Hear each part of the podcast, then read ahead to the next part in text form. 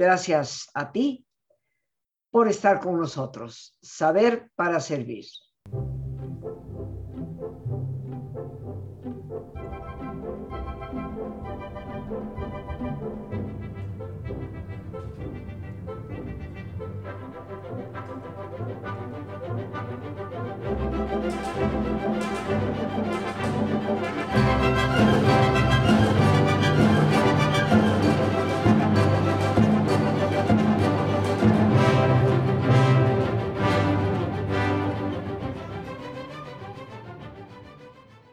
Hoy, queridos amigos, día 16 de septiembre, día de nuestra independencia, que conmemora realmente el inicio del movimiento independentista, que no fue consumado sino muchos años después. Pero hoy seguramente todos nosotros pues nos sentimos orgullosos de ser mexicanos y y de trabajar por la patria, porque ciertamente, como lo he dicho en muchas ocasiones, ser verdaderamente patriota no es agitar banderitas, dejar basura en el zócalo, significa trabajar con responsabilidad, ser participativo, tener valores cívicos. Y tuvimos un líder de independencia que nos dio buena muestra por su cultura, por su empeño, por su dedicación, aunque dicen que zapatero a tu zapato, tal vez por no apegarse a lo que realmente sabía, eventualmente tomó decisiones que prolongaron un movimiento tan doloroso que costó tantas vidas como la independencia. Y nos referimos al padre de la patria, Miguel Hidalgo y Costilla. Hoy nos acompaña el maestro Juan Carlos Esparza, eh, un hombre dedicado al estudio de la literatura y la historia, eh, profesor de la Universidad del Claustro de Sor Juana. Y bueno, nos ha acompañado en varias ocasiones y le agradecemos enormemente su presencia. Juan Carlos, como siempre, es un gusto tenerte en el programa y que nos hables de quién fue Miguel Hidalgo y Costilla, el líder de la independencia. Muchísimas gracias, Rosita. Al contrario, el gusto es mío. Un, enorme placer volver a estar aquí en tu programa y compartir con todos los eh, miles de, radioescuchas eh, que te siguen constantemente, pues eh, un poquito de, de saber y de cultura que lo hago con todo corazón. Pues este personaje que es controvertido, que inicia realmente el movimiento de la independencia, pero que en algún momento, de acuerdo a, mi escaso conocimiento de historia, pero algo tengo, un movimiento que se podría haber consumado mucho más rápidamente y que sin embargo no lo hizo, se prolongó durante muchos, muchos años. Eh, cuéntanos, ¿quién fue Miguel Hidalgo y Costilla? Bueno, pues claro que sí, como bien lo dices, el movimiento pudo haber durado mucho menos, pero eh, la particularidad que tiene nuestro movimiento de independencia es que tiene varios líderes, a diferencia de otros eh, países en los cuales pues el iniciador pues a la vez fue el consumador, como puede ser en eh, varios países de, Sudamérica, el libertador Simón Bolívar, o más hacia el sur en Argentina, José de San Martín. Eh, incluso, bueno, quisiera mencionar que la independencia de Argentina se consumó en 1816, cinco años antes que nosotros. Y, bueno, pues para contestar a la, pregunta, ¿quién fue Miguel Hidalgo? ¿no? Es un personaje muy entrañable, muy querido para todos nosotros, el padre de la patria. Yo me acuerdo desde niño, era, era un gusto al que le tocaba en la ceremonia cívica en la primaria ir eh, disfrazado de, del padre de la patria, ¿no? Se me hacía siempre muy curioso que parece que le adaptaban una, una media con unos algodones para simular la calva, ¿verdad? El, saco del papá con alguna mascada o pañoleta de la mamá para simular la faja.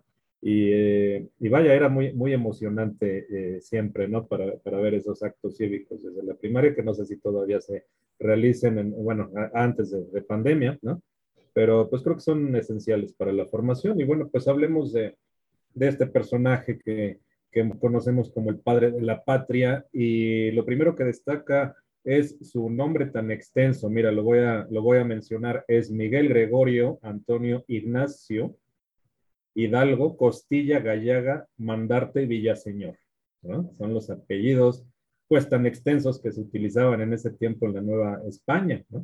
¿Dónde nació él? Él nació en la hacienda de Corralejo, que hoy, bueno, pues es una, eh, una destiladora de, tequila en el estado de, Guanajuato, en el municipio de Pénjamo, que por ese entonces, bueno, pues era perteneciente al, obispado de Michoacán, ¿verdad? Eh, entonces, por eso es que eh, Hidalgo va a estar tan cercano con, con este obispado y a su vez, pues como veremos, sus estudios se van a realizar en la capital del entonces Reino de Michoacán, y que así se llamaban para ese momento las divisiones eh, internas de, la Nueva España.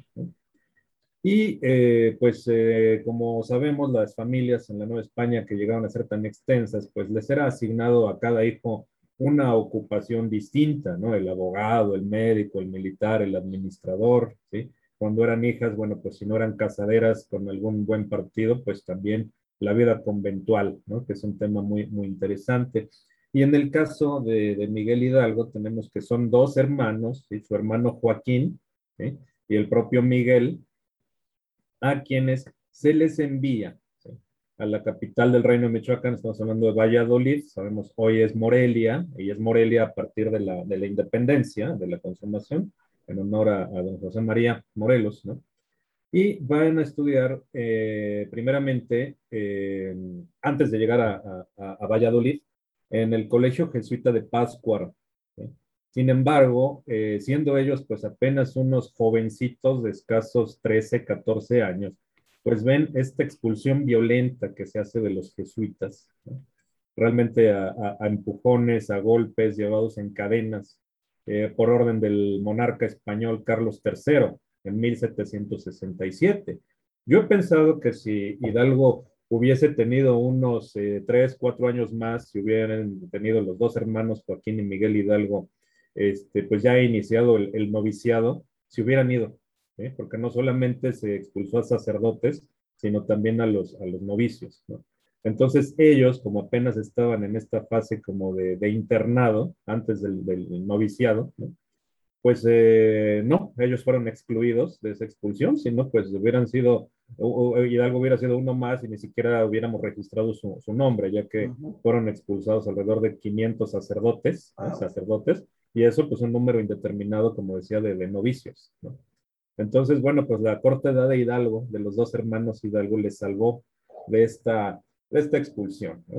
Eh, sin embargo, bueno, pues ellos quisieron... Juan Carlos, ¿en qué años que se expulsa a los jesuitas? 1767.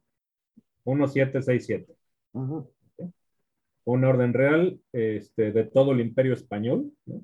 Y comentaba yo, solo de la Nueva España, promedio 500 sacerdotes y de novicios, pues uh, novicios, seminaristas, yo, yo le calculo el doble, más o menos. Entonces es un evento traumático porque pues eran los grandes maestros de la Nueva España, o sea, hay, un, hay un vacío intelectual que se queda a partir de, de ahí. Y un resentimiento que también eh, de manera muy remota va a ser causa de, del descontento de la independencia. Realmente el pueblo novohispano nunca perdonó a la corona española la expulsión de sus de sus queridísimos maestros, los, los jesuitas. Y, bueno, aprovecho también para este, enviar mis, mis condolencias a, a, la Gran Orden de la Compañía de Jesús, a la Universidad Iberoamericana, ya que el día 9 eh, falleció el señor rector. Entonces, pues un, un abrazo a, a, a, la Ibero y a toda la compañía, muy, muy solidario. Yo de parte de ellos también te lo agradezco, he sido parte de la Iberoamericana eh, y sí, ha sido una pérdida lamentable, ¿no? Muy joven y muy, muy, muy reciente, muy poco tiempo, creo muy que poco tenía. Tiempo estuvo de muy poco tiempo tenía el, señor rector. Entonces, bueno, pues mis, mis sinceras condolencias a la, a la Ibero. Bien, gracias, Juan Carlos. Muy bien, bueno, pues continuemos. ¿Qué pasa con los dos hermanos, eh, Joaquín y Miguel Hidalgo? Pues ahí es cuando ya se trasladan a la, a la ciudad de Valladolid y continuó en la carrera eclesiástica pero eh, pues ya no en ninguna eh, orden religiosa, sino por la vía diocesana, en el Colegio de San Nicolás Obispo, que hoy en día es la Universidad Michoacana de San Nicolás de Hidalgo, la, universidad estatal, que es un edificio muy, muy bonito y que en el centro de, de, su claustro tiene un jardín con una estatua también eh, recordando pues a, a, esa gran figura que fue pues eh, un, un, brillantísimo alumno, que fue maestro, fue secretario, eh, administrador y finalmente fue el rector de la universidad. Eh, los relatos que, que, surgen en este momento hablan de un hidalgo, de un joven hidalgo estudiante extremadamente brillante, listo, se utiliza una palabra audaz, ¿verdad? Astuto, tanto así que llegó a merecer el apodo del zorro. Entonces, en este tiempo estamos hablando del zorro hidalgo. ¿eh?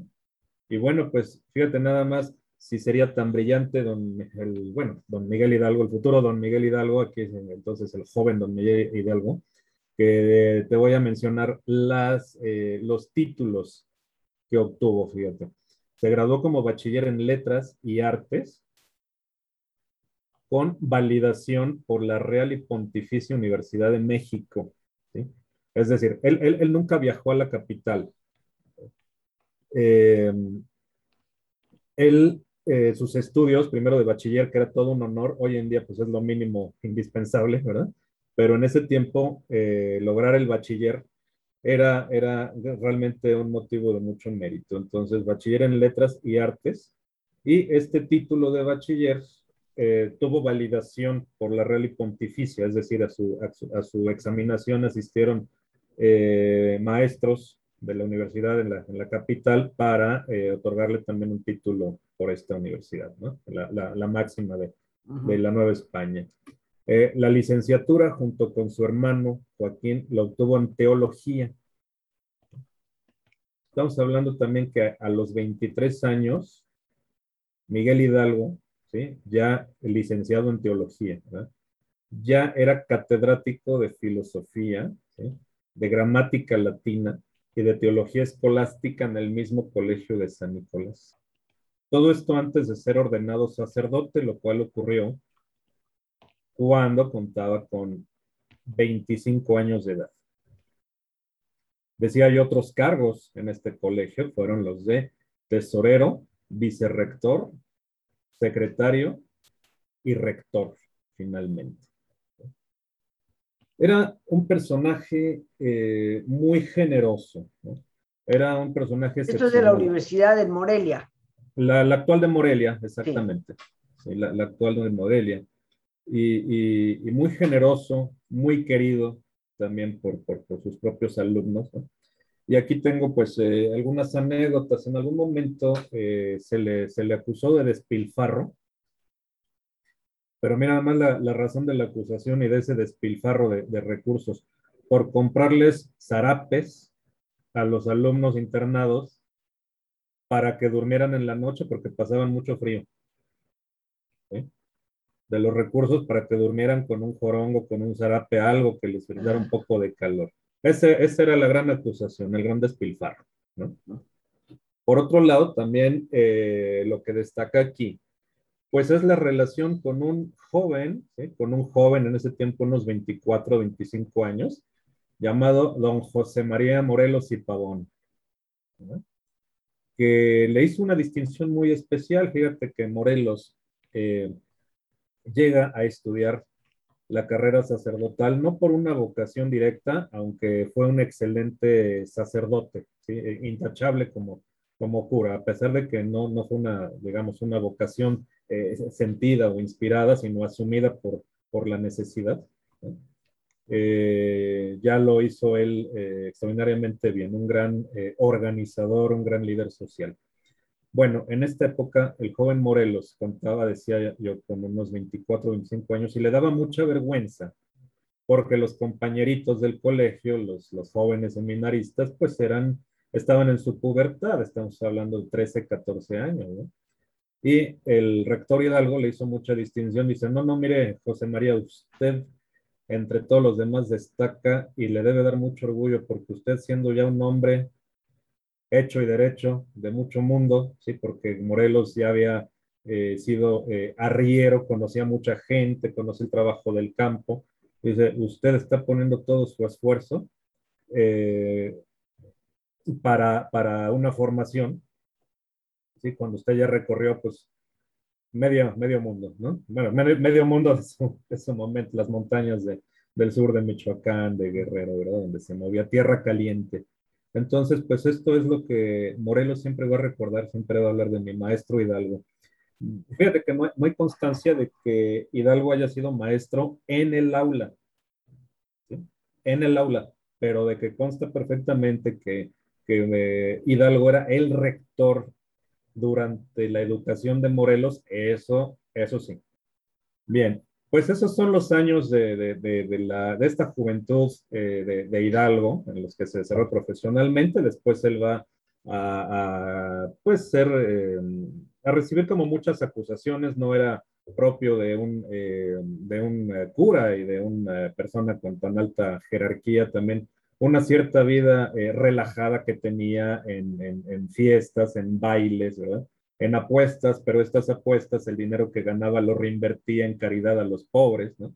Y es así que, bueno, pues eh, va a entrar en problemas con la, con la autoridad, con el obispado, se le va a, a, sacar de la, de la rectoría, se le impone como, como castigo, pues irse bastante lejos al curato de Colima, eh, igual por su, ya por una buena organización social que hizo, pues se le va como suavizando el castigo, se le envía después a San Felipe Torres Mochas, de vuelta al Bajío, ¿no? Y ante la noticia de la muerte de su hermano Joaquín, que su hermano Joaquín también llegó a ser cura y fue el cura de Dolores, ¿no? Pues es que el obispado de Michoacán toma la decisión de eh, mudarlo de darle el obispado, perdón, el, curato de Dolores en sustitución de su hermano, donde el movimiento de independencia va a comenzar. ¿sí? Eh, en esta etapa, tanto de San Felipe como de Dolores, por la organización, por la alegría que dio a, los pueblos, eh, por las fiestas que organizaban en su casa, eh, se les llegó a decir la Francia chiquita, ¿sí? porque se leían textos, modernos, eh, tocaba música, así era una zona cultural completamente la, la, vida de, de, Hidalgo en estos espacios. ¿no? Y bueno, pues, ¿qué podemos hablar de del grito de, de, independencia, ya que estamos ya con un Miguel Hidalgo en, en, en, Dolores? Bueno, Miguel Hidalgo participó de las conspiraciones de Querétaro, pero en un último momento, o sea, no se pensaba en él desde el principio, eh, se buscaba hacer un levantamiento armado, pero hacía falta un, líder, porque el líder militar era Allende, pero el mismo Allende dijo, mira, a mí me conocen, como dice el dicho, en mi casa me conocen, ¿no? En, en, San Miguel el Grande. Yo ahí puedo organizar, pero fuera de San Miguel, pues no, no tengo arrastre, pero hay un señor cura en Dolores, que lo conocen en todo el Bajío, que sabe hablar idiomas indígenas ¿no? para comunicarse con los eh, otomíes de la, de, la, de la región, ¿verdad? Con los purépechas ya del lado de Michoacán, y que puede tener un arrastre muy fuerte. Y es así que se escogió invitar al cura eh, don Miguel Hidalgo. Sin embargo, como sabemos, la conspiración fue delatada, hubo que dar un aviso muy rápido a, eh, hasta Dolores, y es así que eh, justo en las festividades de, Nuestra Señora de Dolores, la, fiesta patronal del pueblo, pues él tocó las campanas una vez eh, conocida la noticia de la delación de la, de la, conspiración, llama las armas la madrugada del 16 de septiembre de 1810. Así se le unió pues el pueblo ordenó la liberación de los presos, eh, la captura de las autoridades españolas y emprendió la, eh, la jornada, ¿sí? la jornada, el recorrido. Es ese mismo día por la tarde que llegan a, em, a, a, la población de Atotonilco y es en este santuario, ¿sí? muy bonito por cierto, eh, que toma el estandarte de la Virgen de Guadalupe como símbolo, como insignia, como bandera de la rebelión, ¿sí? ya que es la imagen que todos, eh, criollos que lo acompañaban, indios, mestizos, mulatos, incluso los negros, eh, que eran los esclavos de las minas que estaban siendo liberados, todos seguían a la Virgen de Guadalupe.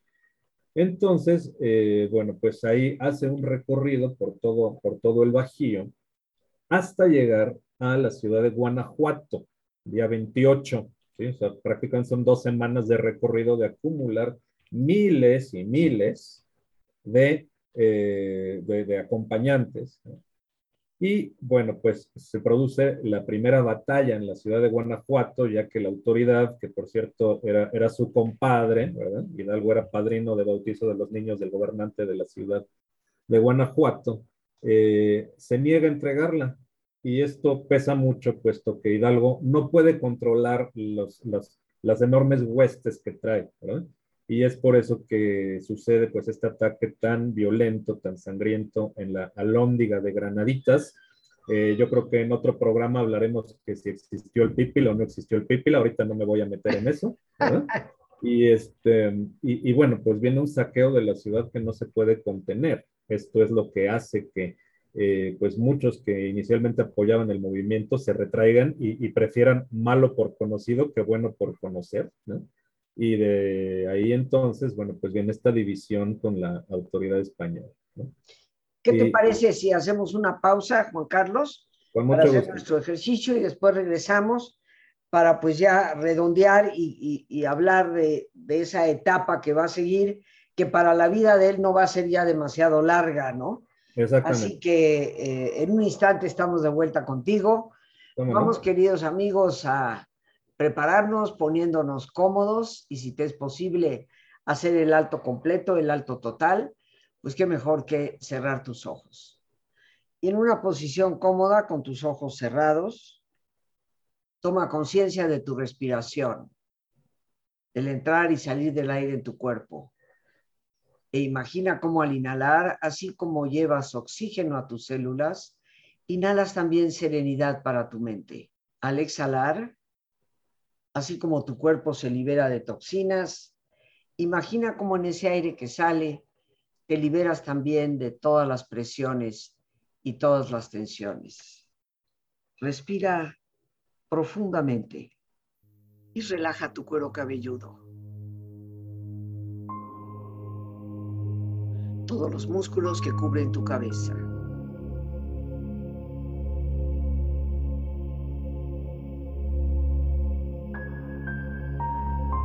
Relaja tu frente.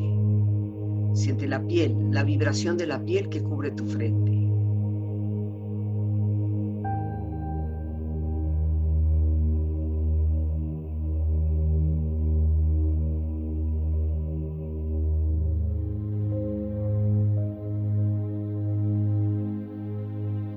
Relaja tus párpados, los tejidos que rodean tus ojos.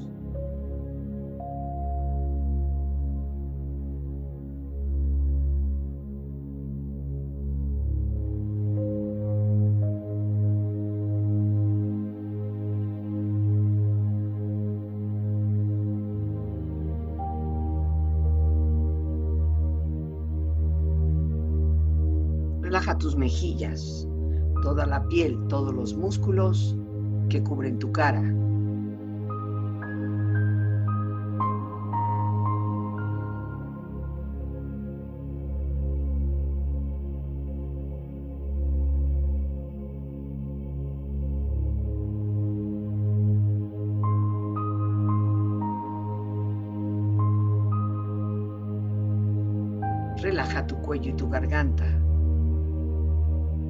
Su flexibilidad, equilibrio, balance.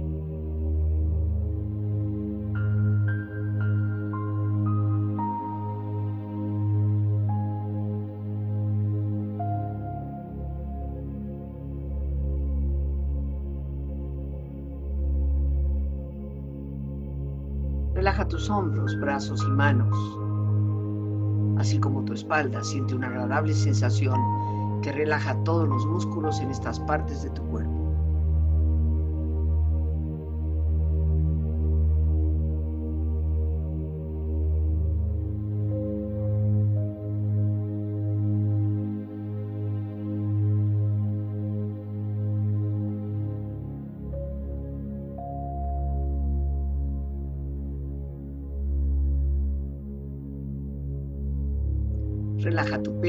Exterior e interiormente, relajando todos los músculos, imaginando a todos tus órganos internos funcionar rítmica y saludablemente.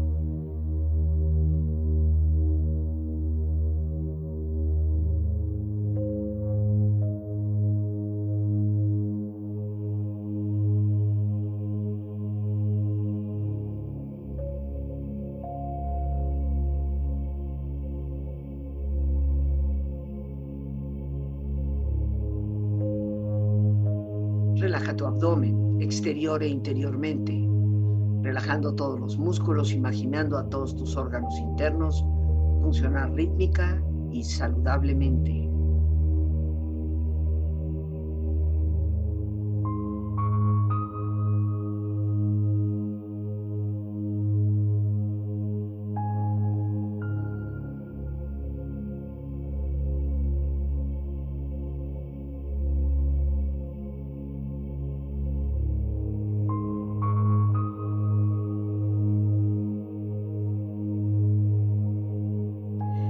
Tus muslos, tus rodillas, siente la piel, la vibración de la piel que cubre estas partes de tu cuerpo.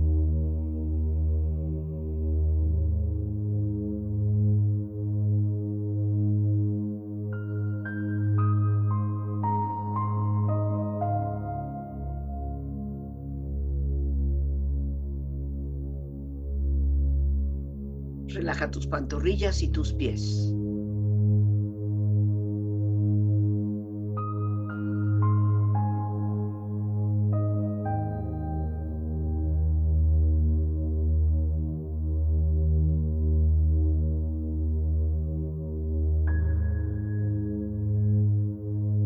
Tu cuerpo profundamente relajado, proyecta en tu mente la imagen de un lugar ideal para el descanso.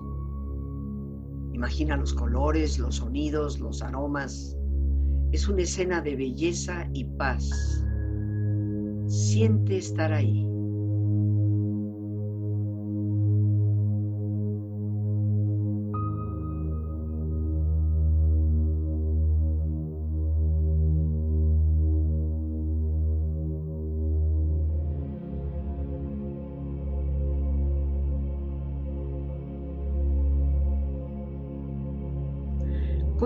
Relajado, tu mente serena, reflexiona.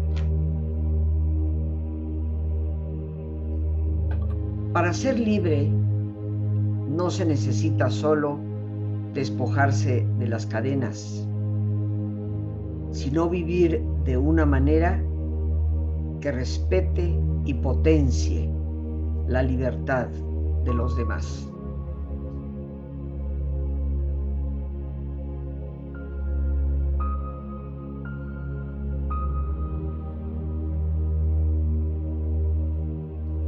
La verdadera libertad e independencia solo pueden existir en hacer lo correcto.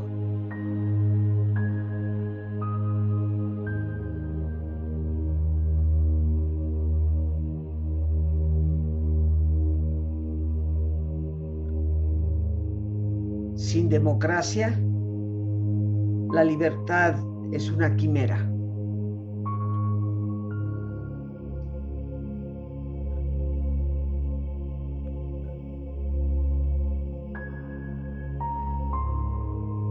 Respira profundamente.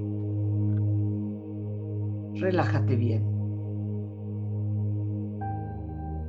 Y con esta experiencia empieza lentamente a estirarte, brazos, manos, piernas y pies, moviendo tu cuello, bostezando si lo deseas, haciendo que tu cuerpo retome su nivel de actividad habitual hasta muy lentamente abrir tus ojos ojos abiertos, bien despierto, muy a gusto, bien descansado y en perfecto estado de salud, sintiéndote mejor que antes.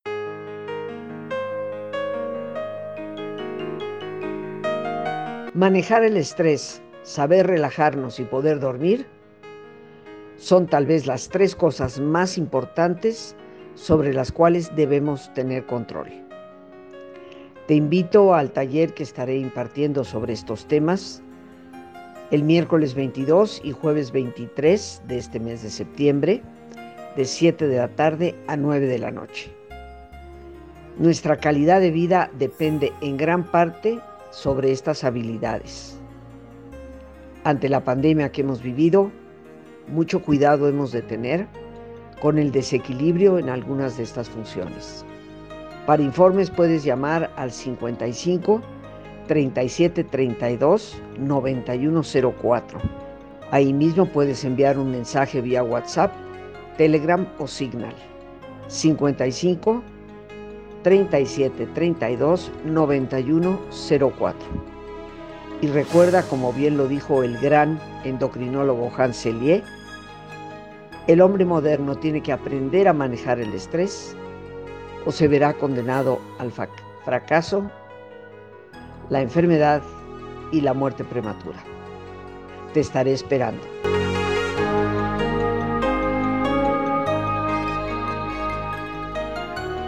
Regresamos con nuestro gran invitado, el maestro Juan Carlos Esparza. Hoy que festejamos, conmemoramos la independencia de nuestra nación, hablando de Miguel Hidalgo y Costilla, padre de la patria. Y mi querido Juan Carlos, antes de continuar, eh, ¿nos quieres dar algún dato? ¿Cómo se te localiza? Eh, ¿Algún evento? Eh, ¿Actividades en la universidad? Cómo no, Rosita, muchísimas gracias. Bueno, pues yo los invito a conocer un proyecto particular que, tenemos, ¿verdad? Eh, que se llama Opus Artis. Ustedes así pueden teclearlo en su, buscador, ¿verdad?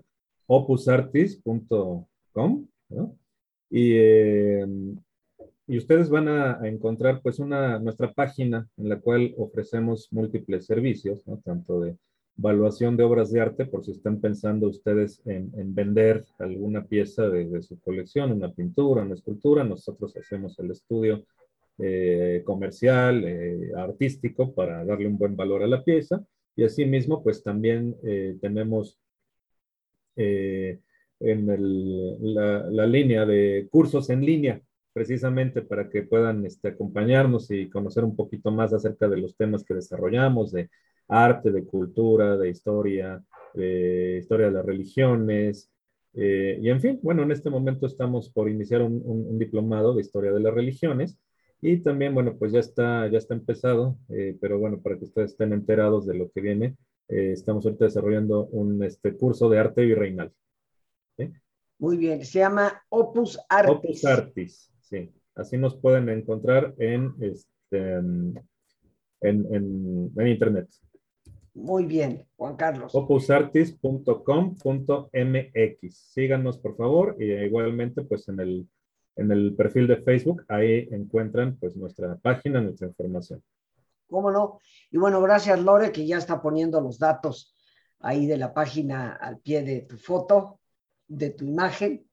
Este, y bueno, Juan Carlos, en los minutos que nos quedan, nos has contado primero, obviamente, de, de la enorme cultura que Miguel Hidalgo y Costilla tenía un hombre que hablaba varios idiomas, que bueno, como tantos, tal vez ingresó a la carrera eh, de sacerdote por necesidades, por empuje de familia, pero obviamente él, contrario a Morelos, quien entró sin vocación y se convirtió en un muy buen sacerdote, eh, pues Miguel Hidalgo no lo fue. Se dice que tenía su mujer, tenía familia, eh, será o no será, tú lo conocerás mejor que nosotros. Pero eso de todas maneras no tiene mayor caso, ni oficio ni beneficio. Lo que sí importa es que este hombre era un verdadero líder, que, nos has explicado. Allende mismo lo elige para que sea la cabeza porque tiene un impacto mucho más fuerte en todo lo que es la zona del Bajío, donde este, eh, donde este movimiento se va a gestar. Nos hablas ya del grito de Dolores, su llegada finalmente el 28 del mes de septiembre a, Guanajuato, la tremenda batalla de la Lóndiga de Granaditas, con, pues, con toda la sangre y todo el pillaje que se dio. Eh, pero sabemos que después de esto, Hidalgo sigue de alguna manera eh, ganando batallas y bueno, no nos podemos explicar cómo es que ya prácticamente teniendo la Ciudad de México en su poder, se echa para atrás. Y esto hace que en vez de terminar en dos, tres años, la guerra se prolongue más de diez. Así es, Rosita. Bueno, pues después de todas estas eh, batallas que fue ganando este, en, el, en, el, Bajío, se va acercando a la, a la, Ciudad de México por el lado poniente y prácticamente llega él a la zona de, de Coajimalpa. Yo siempre me he imaginado pues que es ahí este, muy cerca de, de, la torre, ¿verdad? En Constituyentes y Reforma, más o menos donde se, estacionaron las tropas de Hidalgo, teniendo el Valle de México hacia, en vista hacia, hacia abajo, ¿no?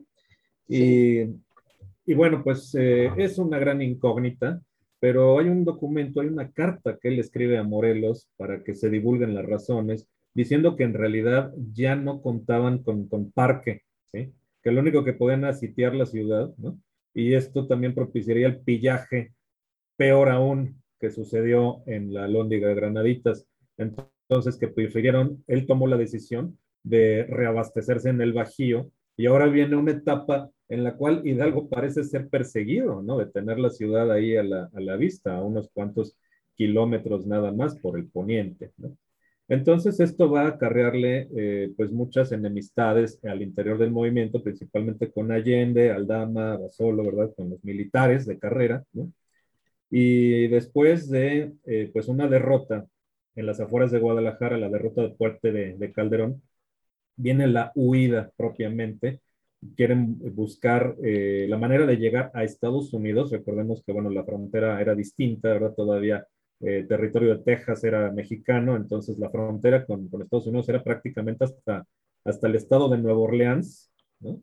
De Luisiana, perdón, y lo más próximo que podían tener era Nueva Orleans para comprar armas. Entonces es ahí que decían cruzar por el norte, una decisión terrible porque sabemos que pues, es, es desértico, ¿no? Sí. Bueno, ellos pasan primero este, por el estado de, Aguascalientes, no entran a la capital, sino en, un, este, en una zona de, del norte del, estado, en la hacienda de, San Blas, eh, en Pabellón, así se llama el, municipio, Pabellón de Hidalgo. ¿no?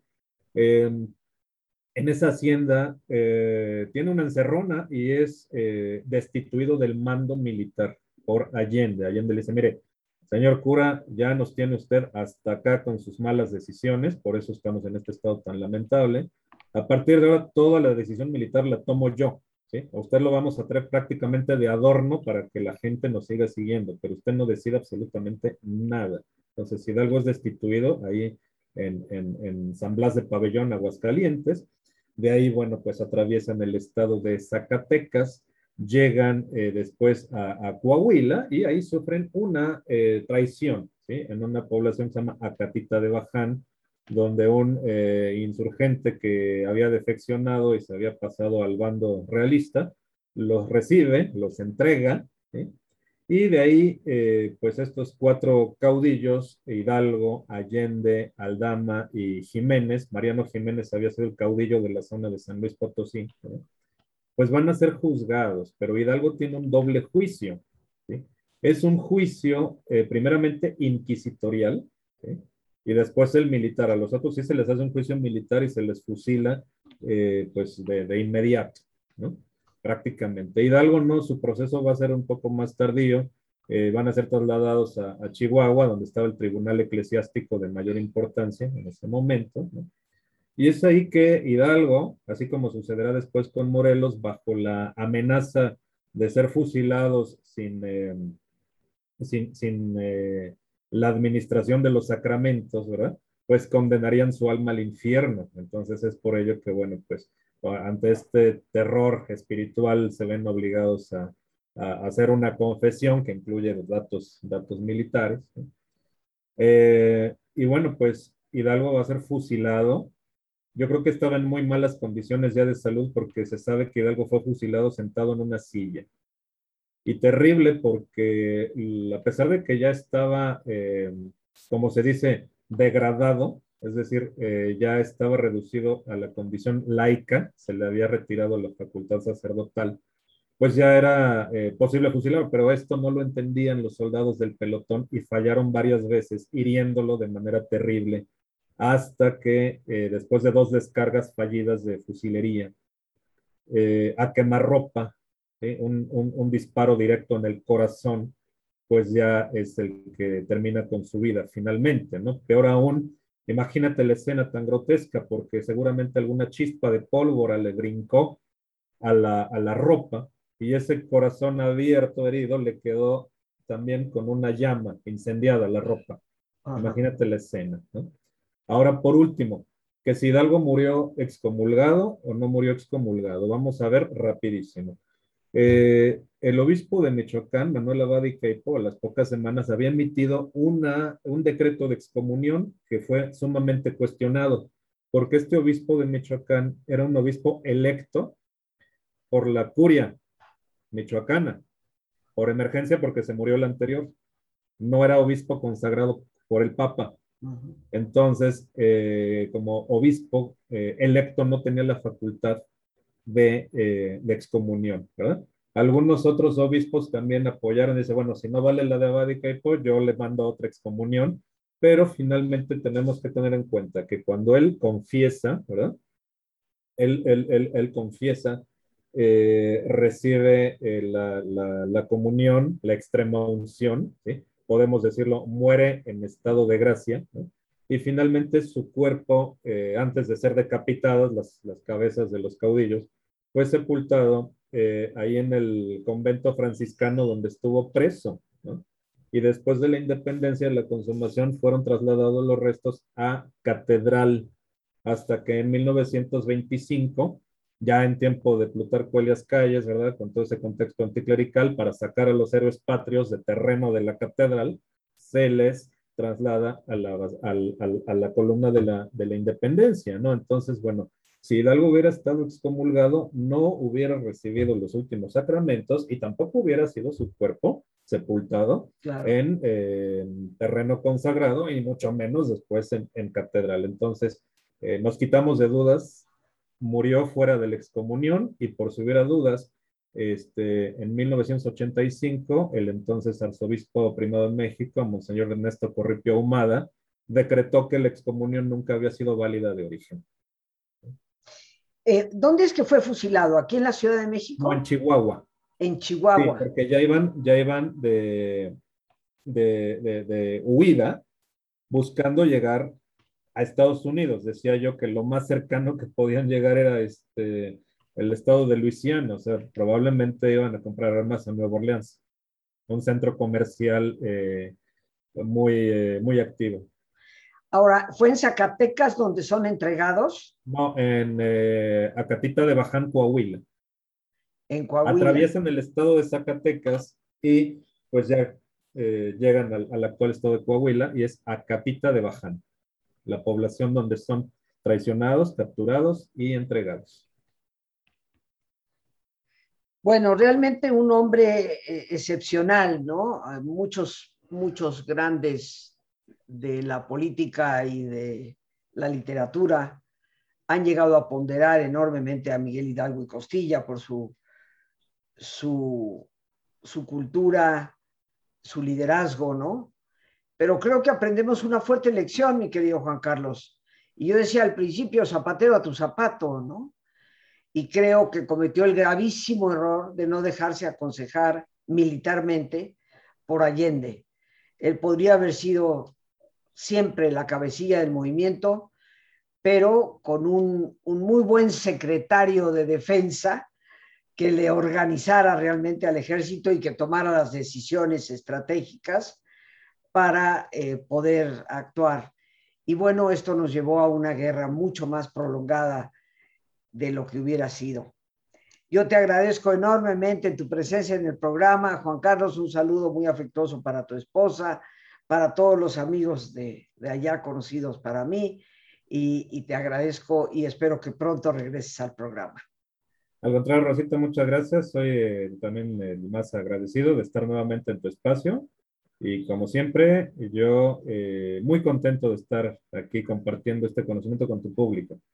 Muchísimas gracias, Juan Carlos. Pues se nos acaba el tiempo, queridos amigos. Las gracias a Dios por este espacio que nos permite compartir al maestro Juan Carlos Esparza, nuestro invitado, a nuestra productora Lorena Sánchez y a ti, el más importante de todos, una vez más, gracias. Muchísimas gracias por tu paciencia al escucharme y por ayudarme siempre a crecer contigo.